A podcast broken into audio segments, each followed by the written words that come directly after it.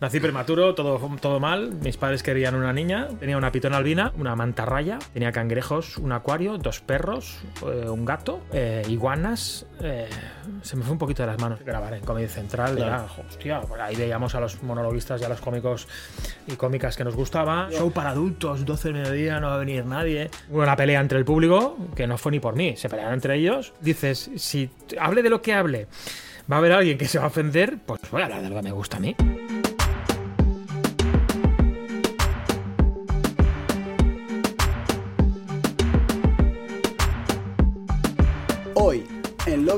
TV, traemos al humorista Tian Lara. ¿Qué, ¿Qué tal? Un placer, hombre. un placer. ¿Todo bien? Genial, estoy pensando cómo meterme un ficus de estos en casa. Exacto. Real, ¿eh? Estoy- Y estoy pensando cómo traérmelo al próximo plato. Porque eh, de- eh, próximamente, eh, después, exacto, estamos en proceso de mudanza, gente. Así que próximamente iréis viendo eh, el cambio. A mejor, siempre. No nos podemos traer este ficus, lo comentábamos, pero eh, será mejor. Así que eres, eh, tienes el privilegio de ser de, de los últimos que, que salen en este, en este plato. Bien, bien. Exacto. A lo mejor después de este plato nos va fatal y ya eres eh, de- de- del, del club de, los buenos. Sí, sí, sí. Exacto. Bueno, vamos a empezar por quién es Tian Lara. Bueno, no lo estoy intentando averiguarlo yo también. Pero bueno, ¿quieres? Eh, ¿De qué te hablo? ¿De los inicios? ¿De mi nacimiento? Exacto. De tu nombre Mi completo. nacimiento ya fue mal, así que ya te digo que sí. Nací prematuro, todo, todo mal. Mis padres querían una niña. Sí, sí, fue todo mal. Sí, sí. Nací muy feo, porque era, claro, era, era un bebé prematuro, era, estaba crudo, entonces estaba la faena por rematar. Y, y de hecho nací en una clínica. Esto lo conté en el show, pero bueno. La- Que vengan a verlo y, y Sí, lo escuchan. el remate Que está allí. En una clínica más... en la que robaba, a posteriori se descubrió que robaban niños. Hostia. Que salió el escándalo aquel que robaban niños. Y tú, Fijaos si yo era un bebé feo. que no te quisieron. No, no, me dejaron en visto. Totalmente. Feto con doble check. Me dejaron y corrieron la cortinita y dijeron. No, no, muy feo, real. ¿Y cuáles son tus inicios en la comedia? Porque yo, o sea, estuve viendo este fin de semana y tal, eh, entrevistas y tal, y vi que empezaste en la sanidad. Entonces, ¿cómo se pasa de todo el tema de sanidad a decir eh, quiero ser humorista y hacer espectáculos de la- en teatros y, y Sí, etcétera? Es un cambio un poco radical. Se me lo han preguntado bastante. Exacto. De hecho, hay gente que me dice, ¿pero qué? ¿Les metías remates a los pacientes o qué? Exacto. O o si probabas texto con ellos o con gente que estaba agonizando, ¿no? Bueno, si este se ríe, el resto también. Totalmente. Si a este. Eh, claro, yo estaba. Bueno, yo estudié la carrera de enfermero por. Bueno, por inercia. Porque yo creo que el sistema educativo. Había que estudiar algo. Sí, el sistema educativo te va encasillando, ¿no? Te va guiando como, venga, estudia, estudia más, eh, estudia esto. Cuando llegues a esto, pues carrera. Cuando llegues a carrera, posgrado. Eh, máster, ¿no? Entonces te va como guiando hacia, bueno, eh, trabajar, trabajar, eh, consumir, producir, independízate. Entonces te vas entrando en esa rueda de hámster Sí. hasta que llega un día que dices, hostia, esto es lo que me gusta a mí. Porque realmente no escarban mucho las vocaciones de la gente en el sistema educativo actual. Pero molaría una, una carrera de, de cómico. Y profesor Andreu Buenafuente, eh, Claro, José Sí, hombre, tal, habría, habría ahí, overbooking, ahí- ahí ¿eh? ahí te lo hubieses disfrutado. ¿eh? Sería, sería jodido bastante matricularse top, ahí, ¿eh? Exacto. Pero, pero por otra parte, claro, eh, trabajar en algo tan específico, yo estaba en ambulancias, en, Sí. en urgencias y tal, claro, da una de material luego para, para hablar, para darle la vuelta y, y ponerle comedia ahí, que yo creo que a lo mejor si hubiera empezado de cómico con 16 años... Eh, ¿Qué hubiera explicado? Pues cosas de cómico desde los 16, ¿no? Ya, ya. Un- ¿Tú un- ves que todo cómico necesita una historia previa?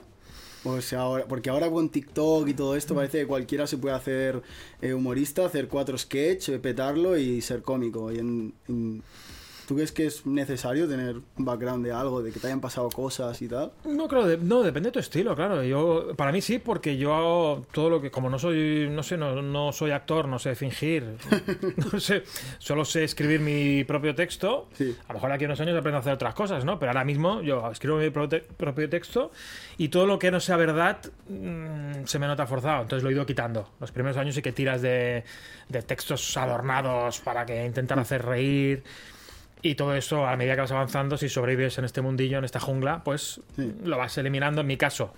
Y parto de la verdad. Luego te la puedo rematar de una manera muy loca, pero es, es todo verdad.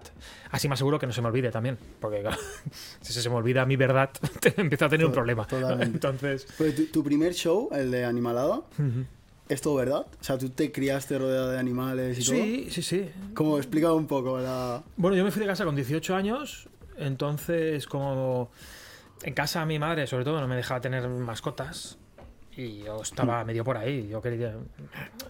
Ahora estoy en contra de tener ciertos animales en casa que son exóti- exóticos, que tienen que estar en su hábitat natural, no se pueden tener en casa. Pero joder, tenía 18 años, peores cosas habrá hecho ¿De la gente. qué animales exóticos Sí, hay gente que hablando? con 18 le da por su, yo qué sé, chupar sapos, ¿vale? Y, y tirarse en paracaídas. Totalmente. A mí me dio por tener mascotas raras, ¿no? Entonces, tampoco te llega mucho. Con 18 años pasas un filtro que, que dices, va, lo haces. Va, es, es una edad muy visceral, ¿no? ¿no? No piensas mucho con la parte de arriba. Totalmente. Te sale todo del pecho, venga para adelante. Entonces tuve un momento que mis colegas me dijeron, quizá tienes que frenar porque tenía en casa, repito que estoy en contra ¿eh? de tener mm, Sí, claro. serpientes en casa ahora, pero tenía una pitona albina, tenía una mantarraya, tenía cangrejos, un acuario, dos perros, eh, un gato, eh, iguanas. se me fue un poquito de las manos, Pero, quizás. pero ¿no? Tian, yo me, me pregunto, ¿tú alguna vez, por ejemplo, en tu época de soltería, con 18 años a lo mejor, trajiste a alguna amiga a casa y le dijiste te voy a enseñar mi pitón albina? No, coincidió que, claro, o sea... coincidió que la chica con la que estaba me la regaló ella. Ah, la Sí, vale, bueno, que- sí, vale, sí. perfecto, Entonces, mejor, sí. mejor, Sí, salvaba sí, la situación. sí, sí. Pero coincidió eso, sí, sí. Y fue una época un poco. Un poco turbia, ¿no? Pero. Y en esa se basa el- ese primer, en esa época se basa el primer, ese primer show de animalada. Exacto, sí, sí. Ahí hablo de bastantes animales. Bueno, de la serpiente sale en el último show también. Sale un pequeño fragmento recordándola, porque encontré una foto y la publico en el show de historias increíbles. También aparece una mención. Ah, top. Porque es que, claro, hubieron tantos animales ahí que es que no, cab- no cabían todos en el mismo show. Exacto, no, o sea, fueron tantos que ya no cabían ni en una hora y media. Sí, sí. Joder, imagínate. Pero, eh, hablaba de más cosas también, pero sí, la base era esa. La base era esa. Bien, bien.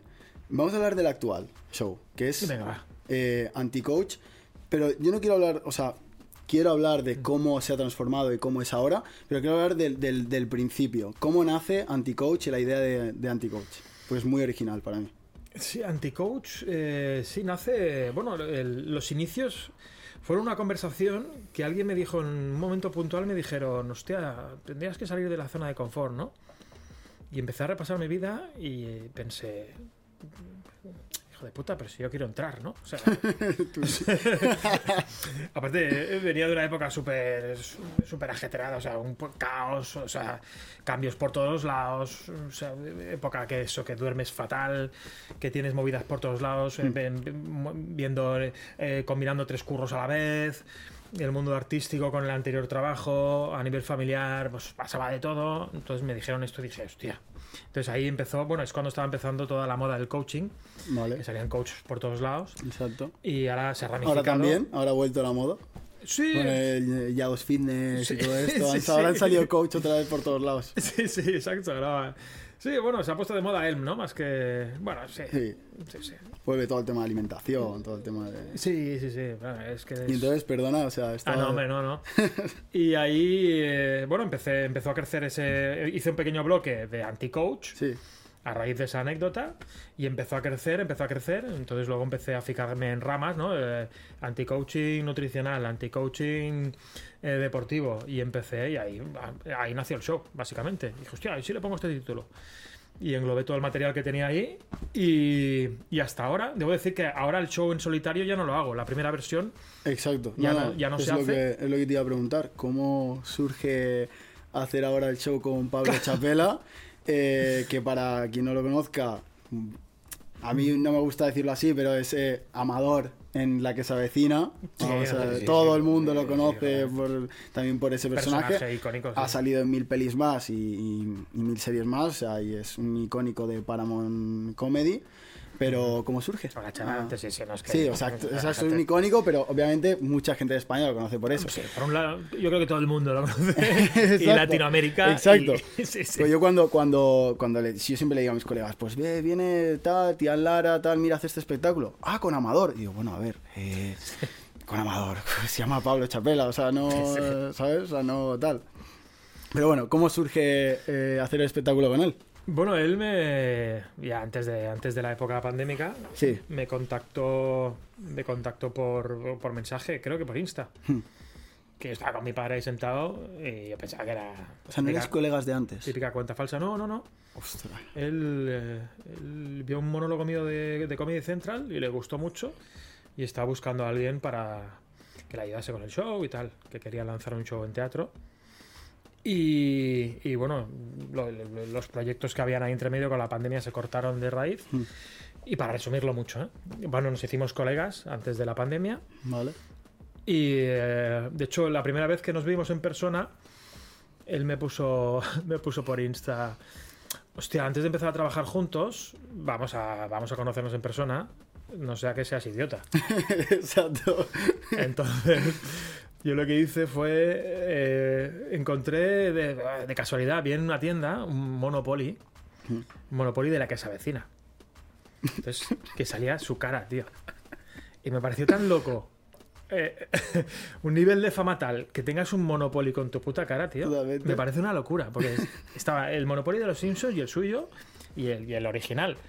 Y hostia, ¿cómo tiene que ser la vida de verte en un Monopoly, tío? Que hay un mono- una versión del Monopoly con tu cara. Entonces me pareció tan loco que dije, hostia, se lo, lo, lo pillé, lo compré. ¿Qué va, qué va? Sí, tío, y mira que son caros los cabrones, ¿eh? Y- Tu primera inversión en el show fue. Sí, lo compré con el objetivo de que, no para regalárselo, quería que me firmase el Monopoly en plan friki. O sea, le voy a llevar para porque, claro, le han hecho firmar mil cosas. Le han pedido autógrafo, le han pedido mil movidas, pero digo, nadie le habrá pedido que le firme un Monopoly. Ya como, ya lo hacía, no, no por él, lo hacía ya por mí, por Exacto. yo, ¿no? Entonces le llevé el Monopoly a Madrid y se lo saqué medio del restaurante y le dije, toma. Y él se pensó que se lo estaba regalando. Sí, ¿no? Se lo quedó. No, no, pero le dije, no, no, fírmamelo, me lo dedicas. Y, y me firmó el Monopoly y luego me dijo, bueno, vamos a trabajar juntos porque con esto he confirmado que eres idiota. Has pasado la prueba, has pasado pasado- el eres casting. idiota, podemos, podemos hacer Podemos cosas. empezar a jugar al Monopoly. Y, eh, al camarero, quita el mantel, vamos a jugar ahora al Monopoly. sí, Fuisteis a jugar ahí tres horas y ahí os hicisteis amigos. Sí, sí. Ese hubiese sido un buen final. Sí, sí. Totalmente. Em, vamos a hablar de em, Comedy Central, que lo has, lo has comentado. Yo le pregunté a, a Oscar eh, cuando estuvo eh, si le parecía un escaparate necesario para la comedia salir en, en Comedy Central.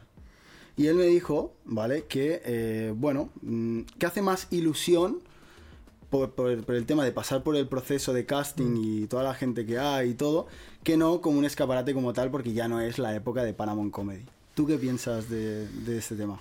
Claro, es que esto cada año cambia. Entonces, porque claro, cuando yo grabé, por ejemplo, que grabó también Oscar, estaba como más activo todo, ¿no? Hacían como grabaciones continuas, estaba central de cómicos. Sí, ya no era Paramount Comedy, pero había mucha actividad.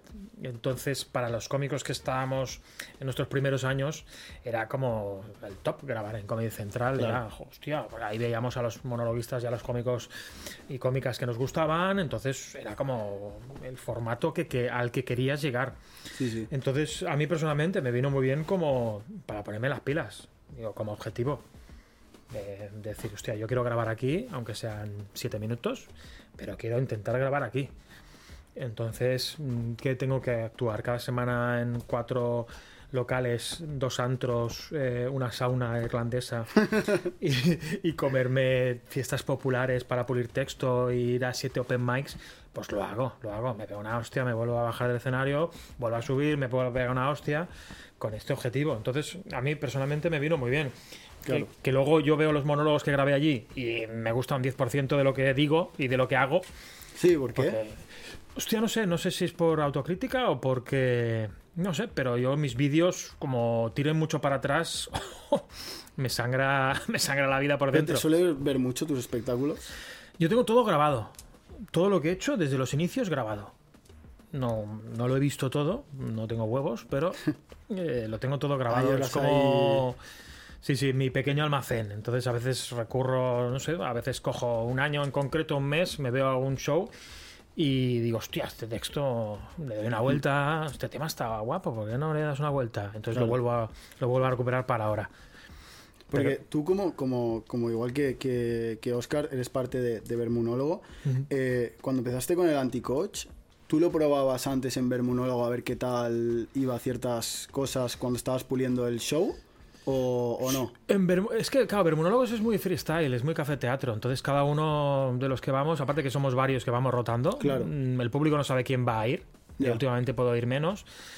Y es que va por temporadas. Entonces, somos un equipo de, no sé, eh, es que ha pasado por ahí mucha, muchísima gente. De hecho, llegó a venir. Bueno, llegaron a venir cómicos de Madrid, eh, ha pasado por ahí mucha gente. Entonces, la gente, esa es la ventaja que tenemos, que la gente se sienta ahí a ver qué cómicos salen hoy. Exacto. Y, y como no hay ningún no hay ningún título del material que se va a hacer, tú haces el material que quieres. Ya. Entonces la gente está pagando la entrada. No es lo mismo que un micrófono abierto, que tú puedas ir a probar 20 minutos, o bueno, el tiempo que te dejen, ¿no? Pues puedes ir a probar chistes que están que los escribiste la noche anterior, que un show, por mucho que sea, sea formato más pequeño, que la gente paga su entrada. Claro, tienes que ir a algo más seguro que sabes que funciona porque así la gente Claro, puede volver y... entonces, claro, es evidentemente que sí que probamos material, pero bueno, probamos material pues en- entre medio de otro material que ya sabemos que funciona. Sí, Entonces hay muchas cosas que en Bermudo se pueden escuchar por primera vez, que son texto nuevo que estamos sacando, pero yo en mi caso, por ejemplo, meto el texto nuevo en medio de otro texto que ya sé que funciona. vale. Porque la gente está pagando por ir a ver comedia ya que funcione, no por... no Exacto. por, eh, Y funciona muy bien Vermunólogos. Porque Sí, no, es un formato que- Yo fui, sí. ahí te pude ver a ti y pude ver a Oscar y la verdad que muy, muy, muy top. Sí. sea, sí, sí. Eso es porque la gente, va, como hay barra, pues... Exacto, para bebida. Pues es que, a ver, es una buena idea. Es un Joder, o sea, es un ideón. O sea, no hay mejor que ofrecer, eh, ofrecer alcohol, la verdad. Es que ya, bueno, imagino que ya habéis hablado con Oscar, ¿no? Pero claro, cuando empezamos la gente, "Ah, que estáis locos, aquí, 12 del mediodía, Sí, no, al principio. show para adultos, 12 del mediodía, no va a venir nadie. Y efectivamente los primeros no vino prácticamente nadie. Pero fue arrancando mira, Es que lo- los cambios o las cosas que no suelen ser. eh, mm, se salen un poco de la normalidad, cuesta adaptarse. Pero una vez la gente se adapta, ya es como que lo peta. Porque has hecho algo diferente. Claro, sí, sí, Entonces- exacto. Y luego vienen las copias detrás. ¿Sí? ¿Ha habido subir- copias? ¿Hay, hay vermunólogo. Hombre, joder, yo creo que... ver- vermutólogo, vermu- ¿Sí? Yo creo que debe ser que yo conozca es el concepto de show más copiado de PP. Ostras. Porque hay nombres que ya decías, vamos, tío, esto ya es de risa. O sea, porque combinaciones imposibles, el logo, el nombre, por delante, por detrás. hay veces que bueno, hemos tenido que decir, Eh, eh, eh. Hoy, hoy eh, Sebastián. Pero- ya, diferentes cambios. Sí, sí, sí, No, nos íbamos pasando, no, nuestros nombres no salen, pero nos íbamos pasando a veces capturas en plan, hostia, mira, esta ha salido otro nuevo. Mira, este, este en plan cachondeo, en plan de joder, hostia. Ya, ya. Es que estas cosas ten- tendrían que ser como la demostración de que, de que eh, el mejor camino es inventar algo nuevo. Totalmente. Totalmente. Por Aunque- eso hicimos un podcast. Que no estamos el- es el inventando nada, primero. ¿no? Pero, pero en Barcelona en ese momento, pues comedia al mediodía, matinal para adultos, así no había. No, no, no. Entonces, mm, que se hizo hace, no sé, hay gente que decía, no, esto ya se intentó hace tiempo y tal. Bueno, no sé, en ese momento cuando empezamos nosotros no había nada. Claro. No nos inspiramos en nada. Totalmente. De hecho, lo hicimos porque mm, no teníamos más remedios, queríamos trabajar y como estábamos empezando los primeros años de comedia, no te dan un sábado, te dan un martes a las 10. Eh, entonces, el horario que no quiere nadie. El martes a las 10 estamos trabajando con ocho personas de público, salíamos a la calle a regalar entradas, a buscar gente por los bares. Mm, Es que ni hubo un día que digo, hostia, vamos a, vamos a acabar pagando a la gente. O sea, te doy 10 pavos y vienes a ver te pago la copa y, vienes y te ríes. y ya está. Claro, es que un martes decías, hostia, ibas a salir de casa y dices que no, no iba ni yo. No iba ni yo. A Ya, mí- ya. a mí- y entonces vimos, hostia, qué hueco está vacío en los teatros que, que podamos, sin, claro, sin que tengan que quitar a nadie que lleva más años, porque no, no lo van a quitar por nosotros, Claro. ¿dónde podemos meter el pie para trabajar? Y fue ese, fue así.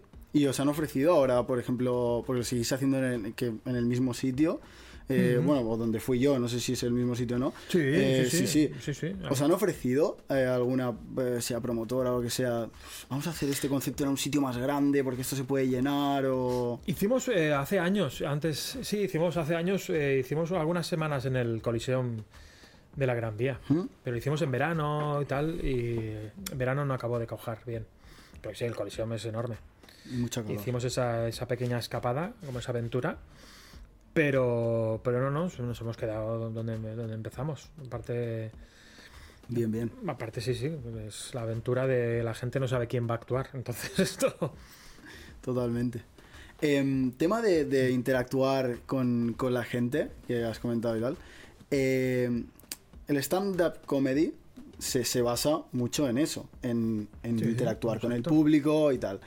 Y ahora es algo como que está muy de moda, por ejemplo, con el, con el show de Juan Dávila o con, con muchos shows que, que interactúan mucho con el público, hacen mucho ese, ese freestyle eh, de comedia. Y tú esto, digamos, ya, pues eh, sin saber que estaba de moda o no, más por, por elección propia supongo, ya lo empezaste a hacer con el anti-coach. ¿Cómo te sientes un poco al, indirectamente al ser un poco de los pioneros en hacer este tipo de... en España, aunque no se reconociera como tal? Bueno, más que pionero, no. Yo no me considero pionero. La verdad es que. eh, Es que esto ya es historia de- del stand-up en sí, porque. Porque. eso- de eso se trata esta comedia. Es una comedia en la que no hay cuarta pared, Claro. a diferencia de las obras de teatro. Entonces, el hecho de que no haya cuarta pared y de que estés contando tus miserias mm, a, a priori, en mi caso, desde la verdad y tal, y que no puedas ignorar ni obviar nada de lo que sucede en tu entorno, sino que lo tengas que integrar en, en el show, hace que tenga que haber interacción no obligada, pero Claro. es que forma parte de este estilo de comedia. O sea, no puedes, no hay error en, en- en este tipo de se cae, se cae algo, a alguien se le cae un vaso, ahí se escucha ruido de cristales, tienes que meter ese vaso en el show. En este tipo de comedia, porque es que no hay cuarta pared, es como. Es, el- es la esencia del stand-up. Entonces, ya de los orígenes. Entonces, no es que hayamos, se haya inventado nada nuevo. Es que pues las redes sociales han hecho virales este tipo de este tipo de contenidos y la gente cada vez yo creo que se graba mejor, con mejor calidad de audio y ahora ya hay gente que graba al público y grabas esas interacciones de una manera muy cómoda para que la gente se las vea y se enganche. Yo creo que es la diferencia, pero el Anticoach yo interactuaba mucho con el público, sí, con la gente que llegaba tarde, con lo jugaba mucho, pero ya en animaladas los primeros vídeos que, que se hicieron, entre comillas, un poco virales, eran de animaladas. Claro. Que eh, me acuerdo que uno que se peleó una, una pelea entre el público, que no fue ni por mí, se pelearon entre ellos. ¿Sí? Y sí. Y ese vídeo lo grabé, que no tiene la calidad que, de sonido ni nada, pero ah, ni la calidad de imagen Claro. que debería tener, pero yo tenía el presupuesto que tenía, era poco. Entonces yo siempre me he grabado y, y ese vídeo lo grabé, lo publiqué y se hizo bastante viral en su momento y era de animaladas. Y ahí mm, no es que la gente no lo hiciera, todo el mundo interactuaba con el público. En los micrófonos abiertos, en café, teatro, en teatro, en este tipo de comedias siempre se ha hecho. Ya. Pero ahí sí que es verdad que la gente publicaba pocos vídeos de este sentido. Pasa que falta, bueno, esto es una buena noticia, que, que haya m- muchos cómicos ahora que, los- que se estén haciendo muy virales con este tipo de contenido. Es buena noticia porque la gente dice, hostia, esto lo quiero vivir en vivo. Entonces, Quiere ver más eh, este tipo de, de- de- Claro. Quiere vivirlo. Claro, Sea la manera que sea, sí, es- sí. es- se da cuenta de que este tipo de comedia hay que vivirlo en vivo. Está, está bien ver reels en casa, Hmm. pero no es lo mismo estar ahí en el sofá con el dedito así. "Ay, me lo estoy pasando muy bien. Que irte a un teatro y vivir lo que pasa ahí. Ya, ya. Porque ahí vives lo que pasa ahí, lo que van a publicar, pero lo que no se puede publicar también lo vas a ver en directo. Y eso te lo llevas. No es lo mismo que ver un vídeo que tiene cortes, quieras que no. Te corto esto, te corto el otro, te hago ver qué ha pasado después, antes. Está todo. O sea, obviamente recomendamos mucho, es mucho mejor antes de verse los reels, ir al espectáculo y, y disfrutar del claro, que, Totalmente. que tienes que. Antes de estar en casa y en tu cama pasando reels y... Un ratito, vale. Exacto. guay. Un ratito para ver qué El estilo- tráiler del, el tráiler del, del espectáculo, bien, pero Claro. hay, que, hay que pagar la El entrada. humor es muy subjetivo, entonces pues entras en redes sociales. Hoy en día tenemos la ventaja de que no hace falta ni leerte la sinopsis de Atrápalo, de un cómico. Tú ves un cómico random más o menos que esté un poco activo en redes sociales, Hmm. ves la oferta en Atrápalo, dices, hostia, lo buscas en redes, te metes cuatro reels y dices, pues sí, pues mira, Pues, pues sí, sí, no, me ha pasado, me ha pasado. me gusta sí, tu sí. estilo, me gusta el humor muy subjetivo. A lo mejor, por mucho que tenga un 9,9 en Atrápalo, 800.000 opiniones. Ya, ya. Tú vas y dices, hostia, es que su estilo no me encaja mucho. Ya, ya. Y o al revés, tiene un- una nota de mierda en cualquier plataforma de ventas, vas a sus redes sociales y dices, hostia, es que este, este humor es el que me llega a mí. Toma mi dinero, me voy a verte en directo. Entonces. Pero claro, se tiene que. La gente. es- pero es que la gente está llenando los teatros también, está llenando las salas. O sea, Mm. los cómicos que se han hecho y cómicas que se han hecho muy potentes en redes sociales, luego van a un teatro y lo llenan. Claro. Esto es buena señal, buena noticia para todo el sector. No, no, sirven las redes sociales al final. Hombre, y hay que estar presente sí. porque si no te quedas atrás. Por muy buen cómico que seas. Hay que estar, sí, sí, hay que Sí, estar. sí, totalmente. A no ser que seas muy famoso, que no es mi caso. Bueno, Entonces- no, a ver, a ver, yo creo que te haces a veces un poco de, de- de menos, pero no es No, así, no, ya no, sabes, es famoso así. Pablo. Famoso es Pablo que. Famosos Pablo, pero, pero ostras, ostras. eh, estáis llenando cada semana, así que sí, sí. Bueno, yo en mi caso vivo de esto, que ya es, ya es, ya es mucho, 100%. Y, y sí, sí, no, estoy muy contento porque vivo de algo que me, que me encanta. Totalmente. me encanta escribir, me encanta hacer reír a la gente y, y me encanta la comedia, todo lo que sea este mundillo lo disfruto, así que soy un privilegiado. Luego, la- el tema de la fama y todo esto, es que, vamos, es que a mí me encanta que, por ejemplo, ir con Pablo y que venga alguien y que me, me pida a mí, ¿me puedes hacer una foto con Pablo? Hostia, Eso es lo que me gusta a mí. Sí, bueno, sí. a mí me dejan cenar tranquilo, a él no. Entonces, Que se joda. Que se joda, eh. Totalmente. Oye, yo quería tratar un tema contigo que es el de el, eh, humor negro. A ti te gusta mucho el humor negro, eres muy fan de, de él. Yo he oído que, que lo dices mucho y tal. Y, y hubo un, un- un tema con, eh, por ejemplo, eh, David Suárez, ¿vale? Eh, con el tema de, de- de un chiste que hizo en Twitter y tal, hace muchos Sí, años y tal. sí, sí. ¿Tú crees que hay algún límite para el humor hoy en día? Porque, por ejemplo, en todos estos eh, espectáculos de, de stand-up y tal, eh, hoy en día cada vez hay menos límites y la gente lo está normalizando y a mí me mola, por ejemplo, yo soy muy fan del humor negro, pero ¿tú, ¿tú qué piensas? ¿Que es que hay algún límite? Claro, yo no soy, eh, o sea, no, no es que sea un cómico que se me identifique por, hostia, es un referente del humor negro. No, yo hablo, eh, por el- quizá por el curro que he tenido yo anteriormente, sí que hablo bastante, pues no sé, de, de- de- le doy la vuelta pues a, a situaciones en las que hay muertes, ¿no? Hay, eh, hay, hay dolor y eh, intento convertir ese dolor, pues llevarlo hacia la risa, ¿no? Pero tampoco mm, me centro en el humor negro, ¿no? Como otros cómicos que dices, hostia, sí que son referentes del humor negro. Exacto. Una vez me dijeron, bueno, de hecho, va- varias personas que soy- yo soy entre los blancos soy negro, se me podría considerar negro entre los blancos, pero entre los negros soy blanco. O sea, entre los que más meten caña, eres bastante... Mm, Yo cada vez más estoy tiran- tirando a hacer lo que me gusta. Y más que decir, hostia, haces humor negro. ¿eh? También hay una parte del humor negro que es como que. A lo mejor hay gente que dice, no, cuanto más bestia, mejor, ¿no? Entonces dices, hostia, esto ya es. eh, ser brutal por ser brutal, ¿no? Estás tirando a lo negro por a ver quién la suelta más gorda. Yo creo que tampoco es eso. Eh, tienes que hacer lo que, lo que te apetezca. A mí, por ejemplo, en el, en el espectáculo de historias increíbles, Sí que hay trozos que la gente lo podría considerar humor negro, pero es que también como es tan subjetivo, hay trozos que hablo de que sale sale eh, salen bueno de recreo escenas que son bastante a priori para hacer comedia de ahí dices hostia cuidado te estás metiendo en un jardín que no sabes cómo vas a salir de aquí no Ya, ya, ya. pero para yo mientras lo cuento mm, para mí no es humor negro y para a lo mejor para gente del público tampoco es depende del enfoque que le des. Pero, por ejemplo, me ahora en Historias Increíbles hablo de reencarnación, hablo de experiencias cercanas a la muerte, hablo de temas un poco más, entre comillas, eh, paranormales, porque es lo que me apetece hacer ahora mismo. No, Pero al en final, ningún momento... las cosas que funcionan son las que cuando uno hace lo que le apetece y la gente nota esa verdad. Claro, es que aparte, eh, cuando haces humor que en general se considera blanco y ves que hay gente que se ofende también. porque... Ofendidos hay en todos lados. Exacto, es Sí, que sí. ya pu- puedes hablar de lo que quieras, puedes hacer el humor más blanquito, más que a lo mejor haces un bloque de una tortilla de patatas y eh, hay uno que se ofende porque la no le gusta la tortilla de patatas. Le gusta No, con cebolla. Porque eh, a su madre la mató una tortilla de patatas, ¿sabes? De pequeño. Se le cayó encima una tortilla congelada y la mató. Entonces dijo, no, no, saque, se está hablando de las tortillas". Entonces dices, si hable de lo que hable, va a haber alguien que se va a ofender, pues voy a hablar de lo que me gusta a mí. Totalmente. Eh, No provocar por provocar, sino voy a hacer la comedia que me gusta a mí, el contenido que me gusta a mí. Que me apetece hacer un bloque de experiencias cercanas a la muerte, pues lo voy a hacer.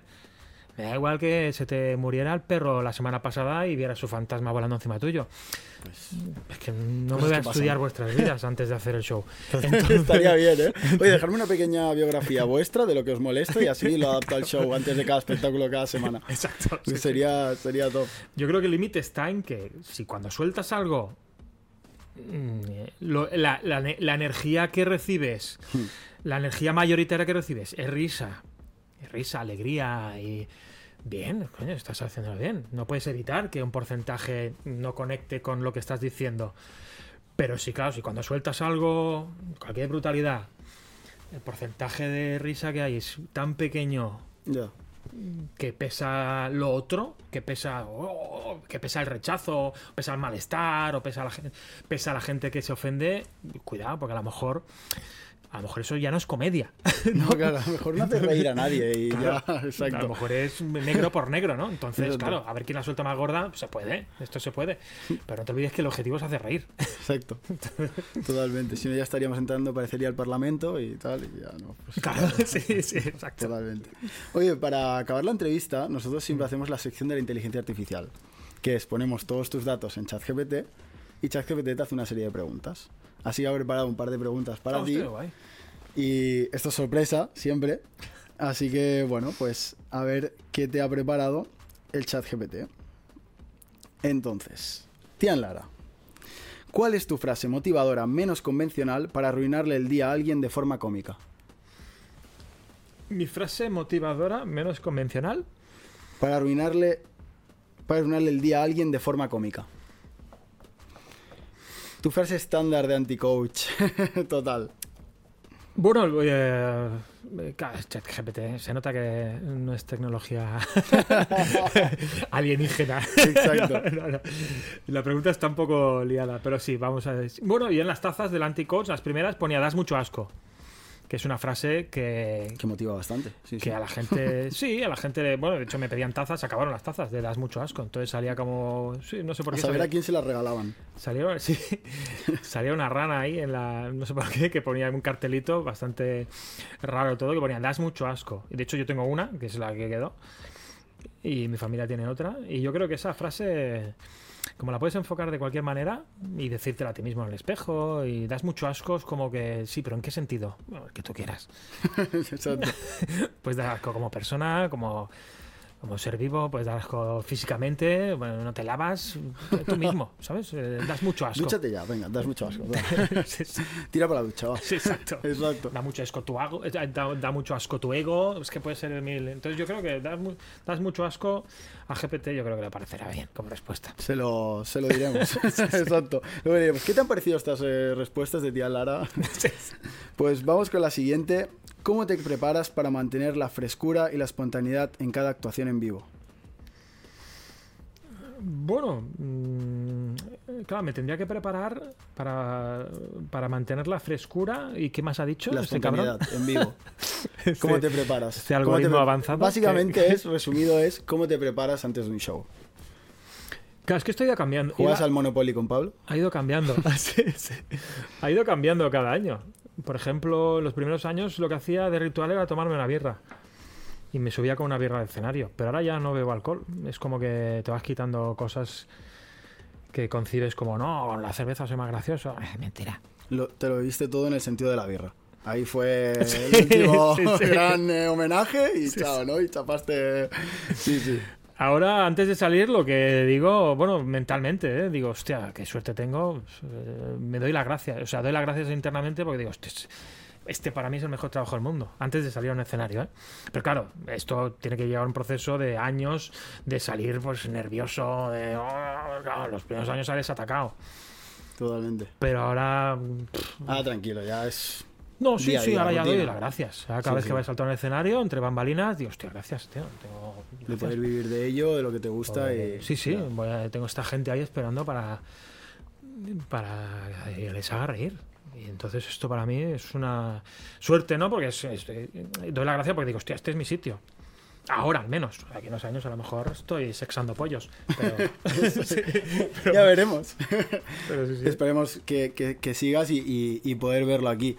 Oye, em, para acabar ya definitivamente la entrevista, se me ha ocurrido eh, hacer una pregunta a partir de ahora y tú vas a ser el primero, ¿vale? Entonces, Oh. eh, puede pasar lo siguiente, que eh, me partas la cara y tienes las manos muy grandes, entonces me da miedo, ¿vale?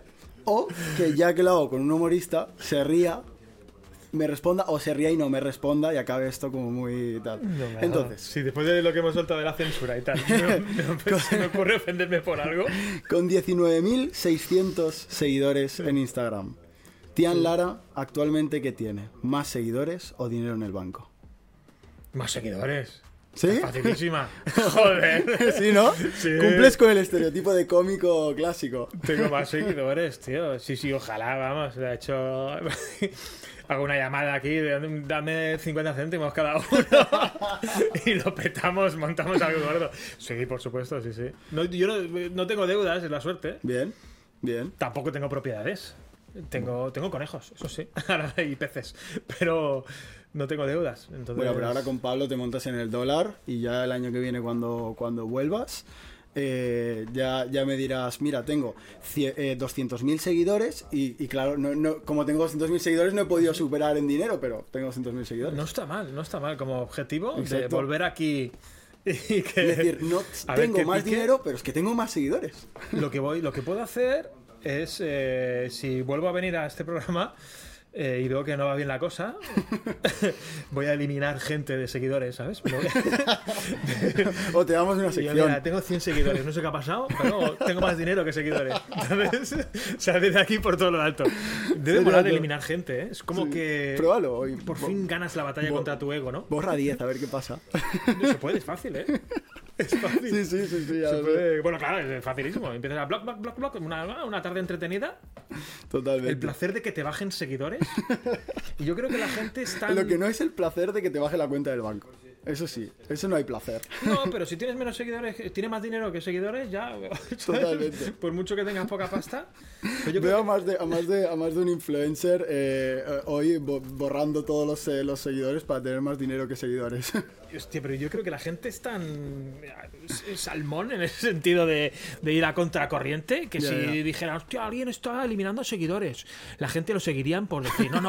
Por Fucking contra. Survivor soy aquí, ¿vale? Todavía me todavía lo sigo. Pues ya sabes, eh, Fran, eh, tenemos que dejar de seguir a gente a ver si motivamos a, a todo el mundo. Eh, Tian, la verdad, ha sido un rato mm, No, joder, buenísimo con para este- mí. Espero que para ti haya sido igual y que puedas volver a este programa. Estás invitadísimo. Pero no empezaba ahora esto. Esto, esto es lo de antes, ahora lo vamos a grabar. sí. Exacto. Esto se ha grabado mierda. No publiquéis nada, está movida. Pues, Tian, Vale, loco. un placer. Un placer. Muchas gracias. Gente, eh, hasta la próxima. Suscribiros al canal y ir al show de Tian Lara y Pablo Chapela porque vale muchísimo la pena, la verdad.